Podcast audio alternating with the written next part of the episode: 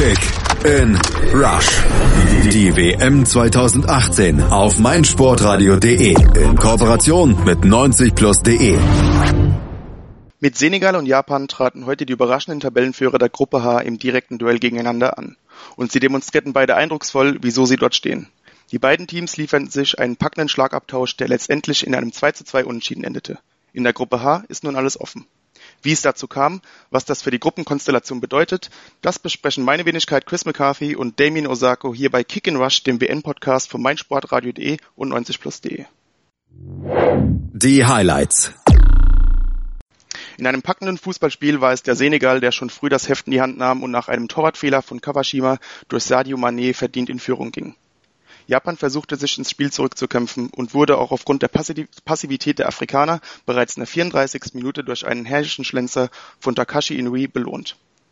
Nach der Halbzeit wurde der Senegal stärker und ging, nach einer gefährlichen Drangphase der Japaner, durch einen satten Schuss von Musa Wage 2 zu 1 in Front. Auch diese Führung würde nur kurz halten, denn Japan bestrafte die Unkonzentriertheiten der Senegalesen und vor allem deren Schlussmann Postwenden mit dem 2 zu 2 durch den eingewechselten Honda. Es blieb letztendlich bei einem Unentschieden der extrem spannenden Sorte. Die Analyse. So, Damien, dann steigen wir mal in die Analyse ein. Japan nach dem starken 2 zu 1 über Kolumbien natürlich unverändert. Bei Senegal setzte Cissé Stürmer Diouf auf die Bank und brachte in Badu Ndiaye einen weiteren Mittelfeldspieler ins Spiel. Aus dem 4-4-2 wurde ein 4-5-1 und das nicht ohne Grund, oder? Ähm, ja, definitiv. Äh, mit Ndiaye ähm, wollten die Senegalesen ähm, das Zentrum dicht machen und die kombinationsstarken Japaner ähm, da auf jeden Fall im Zentrum behindern. Nicht, dass sie dann im Endeffekt dann doch zu sehr in quasi schon Spielrausch kommen und dann die Defensive der Senegalesen auseinanderspielen können. Deshalb haben sie dann das Zentrum dicht machen lassen, so dass die Japaner sehr viel auch über die Außen gehen mussten, ähm, das dann eigentlich den Senegalesen mehr ähm, entgegenkommen sollte. Genau, und so war es schon auch in der zwölften Minute. Senegal begann sehr munter und angriffslustig und die Führung von Sadio Mané, die war dann auch verdient, aber auch irgendwie vermeidbar, oder? Ja, auf jeden Fall. Also, ähm, dass die Flanke erstmal da so ähm, zustande kommt, ist schon äh, besser zu verteidigen von Japan. Dass dann die Abwehr dann auch direkt ähm, wieder bei einem Senegalesen landet, ähm, das ist dann auch wieder sehr, sehr ärgerlich dass dann auch noch äh, Kawasha, äh, Kawashima den Ball nicht abfängt und dann direkt ähm, nach vorne boxt in die, also quasi schon Mané einfach ähm, ab, abboxt quasi mit dem Ball. Äh, das ist dann sehr, sehr ärgerlich und auf jeden Fall vermeidbar gewesen. Für mich ein ganz klarer Torwartfehler, aber kann man eigentlich auch schon vorher zumindest besser verteidigen. Absolut. Dann wurden die Afrikaner irgendwie etwas passiv. Ähm, man konzentrierte sich scheinbar schon sehr früh darauf, äh, kompakt zu stehen und auf die Kontersituation zu warten, aber diese blieben irgendwie ganz aus oder ohne Wirkung. Ja, es war ziemlich merkwürdig. Man hat ähm, schon gesehen, dass sie oft versucht haben, äh, über Ismail Azar äh, und vor allen Dingen auch ähm, Wage über die rechte Seite zu kommen, ähm, haben da viel investiert auch, aber die Prä Präzision hat komplett gefehlt. Ähm, man hätte ähm, aus Sicht der Afrikaner definitiv mehr machen müssen aus den ganzen Situationen. Japan hat ja auch ähm, Platz angeboten, ähm, auch durch ihr Pressing, aber sie haben das dann einfach nie genutzt. Ähm, das gleiche gilt dann aber eigentlich auch für die Japaner, die auch nicht wirklich ähm, präzise waren. Da hat bei beiden Mannschaften in der ersten Halbzeit noch so äh, einiges gefehlt in den offensiven Bemühungen. Genau, und dann kam es in der 34. Minute zum Ausgleich, auch wahrscheinlich, weil Senegal sich etwas sehr aus dem Spiel nahm. Ähm, der Ausgleich also irgendwie schon absehbar, aber die Entstehung, die war irgendwie etwas, ja, paradox. Ja, definitiv. Mit einem langen Ball haben sie es dann doch endlich geschafft, ähm, über die linke Seite durchzukommen. Ähm, sie haben sehr oft äh, Nagatomo ähm, geschickt ähm, und meistens hatten dann eigentlich ähm, die Senegalesen damit kein Problem. Sané auch immer sehr abgeklärt. Ähm, und ich war verwundert darüber, dass Japan es trotzdem immer wieder versucht hat, auch viel mit langen Bällen und hohen Bällen gearbeitet hat. Aber dass dann ähm, Nagatomo dann sich dann direkt durch ähm, gegen zwei durchsetzt mit einer etwas glücklichen ähm, Ballannahme, ähm, und dann Inui den Ball dann noch so trifft, äh, damit äh, hätte man nicht unbedingt so gerechnet. Absolut. Ähm, Nochmal ein Stichpunkt zu, dieser, zu diesem Unterschied in der Körpergröße. Ähm, du hast es vorhin, also vor dem Podcast bereits mal angesprochen, ähm, die Japaner wussten irgendwie ganz clever mit diesen, diesen Nachteilen der Körpergröße umzugehen, äh, insbesondere bei den Standardsituationen. Ja, ähm, die, der äh, Freistoß ähm, kurz vor der ersten Halbzeit, ähm, da ähm, haben sie eine sehr clevere Absetzfalle ausgepackt, weil natürlich, wenn der Ball perfekt reinkommt, dann haben die Japaner aufgrund des äh, Größenunterschieds große Probleme. Aber ähm, das haben die durchaus clever gelöst und auch über die gesamten 90 Minuten war das eigentlich gar nicht mal so auffällig, dass die ähm, Senegalesen alle so viel größer und körperlich robuster sind. Das hat man im Endeffekt gar nicht so gemerkt. Das haben die Japaner sehr, sehr gut gelöst. Absolut richtig. Ähm, ja, nach dem Ausgleich musste Senegal etwas reagieren, ähm, wurde wieder etwas aktiver, wachgerüttelt und kam auch etwas dynamischer aus der Kabine. Und das lag natürlich an, an ihrem besten Spieler vor allem. Ja, Sadio Mané war jetzt ähm, nach dem äh, Wechsel auf jeden Fall deutlich mehr eingebunden im Spiel, ließ sich, ähm, er war schon in der ersten Halbzeit äh, sehr oft auch äh, defensiv unterwegs, aber in den offensiven Bemühungen war er fast gar nicht zu finden, weil fast alles bei Senegal über rechts ähm, lief.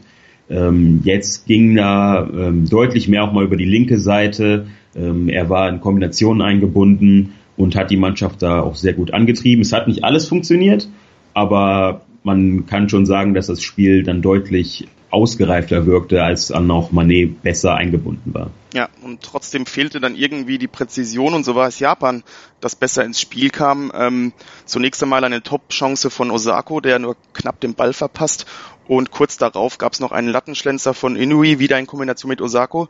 Also die paar zehn Minuten später, so ungefähr 60, 65 Minute, da war Senegal mit dem Unentschieden eigentlich noch ganz gut bedient, oder?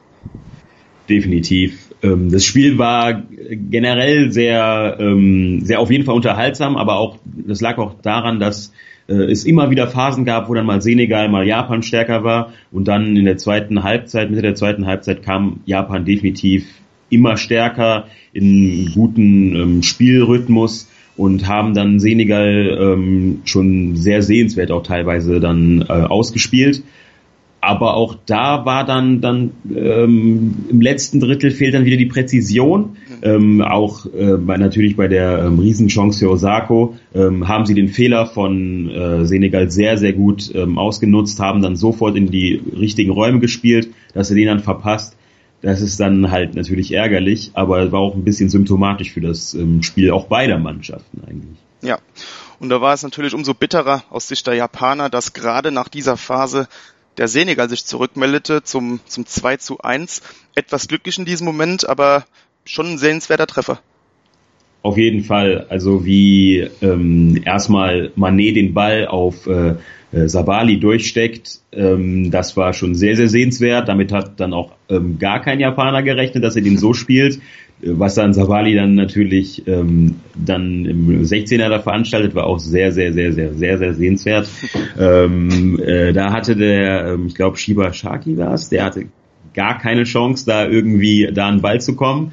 Ähm, dann mit äh, sehr viel äh, Geschwindigkeit den Ball flach reingebracht. Ich glaube, Nyang war noch dran, hm. ähm, bevor er dann auf Wage kam, ähm, aber auch äh, sehr sehenswert abgeschlossen. Ja, und wieder ähm, wieder blieb der Senegal danach etwas zu passiv. Ähm, ja, keine Ahnung, ob man sich da ausruht oder sonst was, aber Japan wurde wieder stärker und so kam es dann wenige Minuten später ähm, erneut zum Ausgleich und wieder war das Tor ziemlich vermeidbar. Ähm, ja, auf jeden Fall. Ähm, du hast schon angesprochen mit dem, man weiß ja nicht, wie jetzt Senegal jetzt sich so vielleicht sogar ausgeruht hat. Also sie wirkten ähm, auf jeden Fall auch ein bisschen müde. Torhüter natürlich dann mit einem, auch wieder mit einem Fehler. Die, die, ähm, die Innenverteidigung war dann auch ziemlich überrascht erstmal. Äh, Inui ähm, sehr stark den Ball reingebracht ähm, und Honda ähm, einfach abgestaubt, auch gutes Händchen bewiesen vom Trainer, ihn einzuwechseln. Danach war Japan auch wieder, ähm, hatte ein bisschen mehr Zug im Spiel und es hatte wieder alles ein bisschen mehr ähm, Sinn und Verstand alle Aktionen. Ähm, aber Treffer auch mal wieder äh, vermeidbar gewesen. Ja. Dann blieb es letztendlich beim 2 zu 2. Beide Teams tasteten sich noch ein wenig hin und her an potenzielle Chancen heran. Aber insgesamt äh, werden, werden wohl Japan und Senegal so ein bisschen unzufrieden sein mit dem Unentschieden, oder? Glaube ich auch. Ähm, Japan dürfte aufgrund der zweiten Halbzeit sehr unzufrieden sein, weil sie wirklich ähm, sehenswert gespielt haben, gut Druck gemacht haben, auch äh, einfach ähm, die Stärken, ähm, die, die körperlichen Stärken der Senegalesen gar nicht so ähm, haben ins Spiel kommen lassen quasi. Ähm, der Senegal hätte aber auch aus ein paar Kontersituationen mehr rausholen können. Das, das ist jetzt ein Punkt, mit dem beide nicht so unfassbar viel anfangen können. Ähm, vor allen Dingen der Senegal hat noch ähm, jetzt mit Kolumbien am letzten Spieltag eine extrem schwierige Aufgabe vor sich. Man weiß ja auch nicht, wie die ähm, Kolumbianer so wirklich agieren, weil sie ja sofort die rote Karte kassiert haben. Ähm, ich, ich glaube mal zumindest, dass Kolumbien eigentlich schon so der Favorit in der Gruppe gewesen wäre.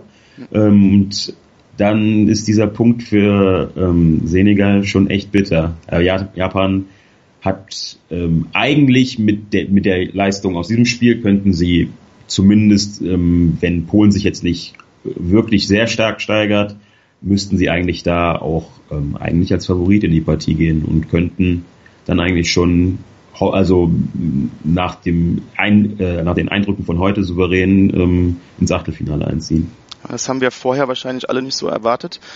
Dann sind wir euch noch den Spieler des Spiels schuldig und der, der stammt von Japan. Ähm, das ist Takashi Inui. Ähm, fast alles ging bei Japan über seine linke Seite, hat ein Tor gemacht, hat die Vorlage ge äh, gegeben und ähm, hat auch im Zusammenspiel mit äh, Osako sehr gut funktioniert, aber mit Nagatomo äh, ein paar schöne Kombinationen gezeigt. Ähm, darüber hinaus auch eine starke Passquote ähm, von 80 Prozent ungefähr. Ähm, war, da waren nicht nur äh, Sicherheitspässe dabei, sehr ballsicher gezeigt und vor allem Dingen seine Torgefährlichkeit war jetzt aus seinen Zeiten in der Bundesliga jetzt auch nicht so bekannt für. Umso überraschender der Auftritt heute. Hätte dann mit dem Lattenschuss fast noch die Leistung halt richtig gekrönt. Der ging dann leider nicht rein, aber auf jeden Fall der auffälligste Spieler bei Japan.